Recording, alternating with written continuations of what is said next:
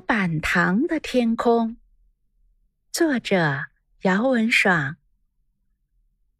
卷卷跟爸爸妈妈出去旅行的时候，去过南极，在那里，他认识了一个叫做菲比的企鹅姑娘。菲比跟卷卷一见如故，他们很快就成了无话不说的好朋友。回家后。卷卷还经常跟菲比发微信和视频聊天，互相问候，也互相展示自己的生活。这一天，卷卷又跟菲比开启了聊天模式。菲比告诉卷卷，她最近喜欢上了画画，她觉得画画挺有意思的，画画也让她特别开心。不过，菲比画了一段时间后，开始烦恼起来。他跟卷卷说：“我喜欢画南极的风景，可南极到处都是白色的，我那么多彩色的颜料都用不上，我的画也很单调。”为了帮助菲比解决烦恼。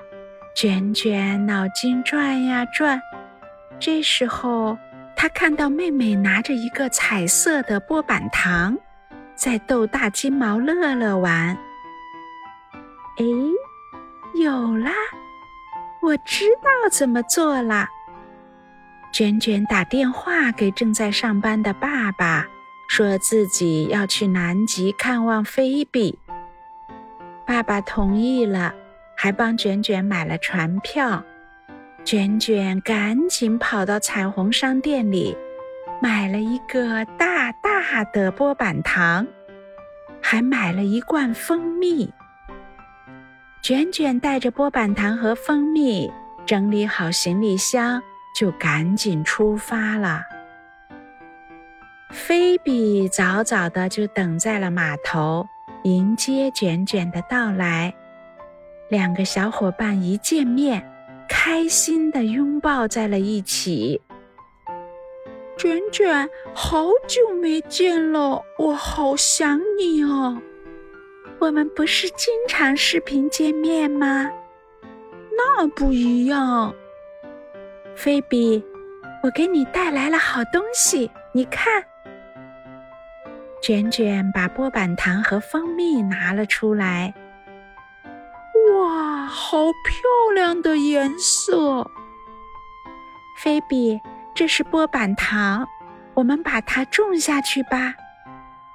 菲比拿来了铲子，和卷卷一起找了一块平整的雪地，在上面挖了一个洞。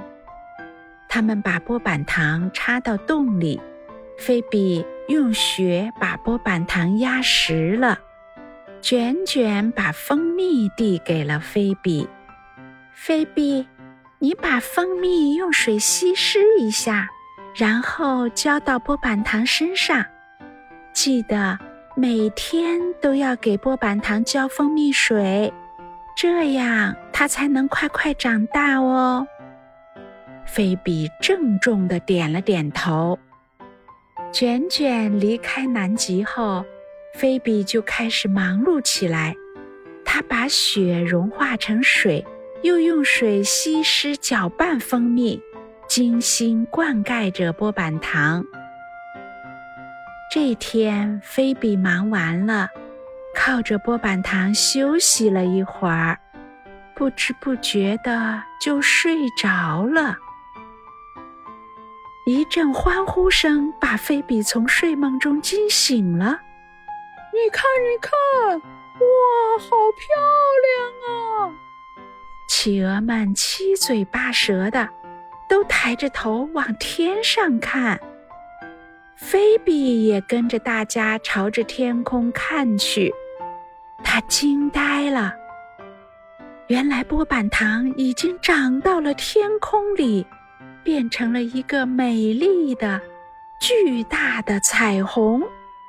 白色的南极被彩虹染得五彩缤纷，南极村的小伙伴们都开心地跳了起来。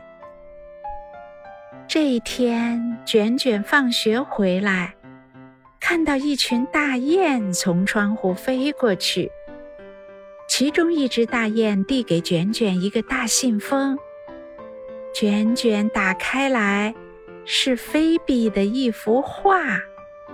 这幅画里的色彩非常丰富，上面画着南极的彩虹，还画上了卷卷和菲比。卷卷赶紧打开了视频，看到了正在画画的菲比。菲比，你的画我收到了，画的真好。卷卷，谢谢你。我现在可忙了，因为有了彩虹波板糖，我每天都有很多风景要画呢。两个小伙伴开心的聊了很久。亲爱的，大朋友和小朋友们，波板糖的天空就播读完了。卷卷是一个特别喜欢交朋友的小姑娘，希望你也能够成为他的朋友。我是卷卷秒辉，我们下期见。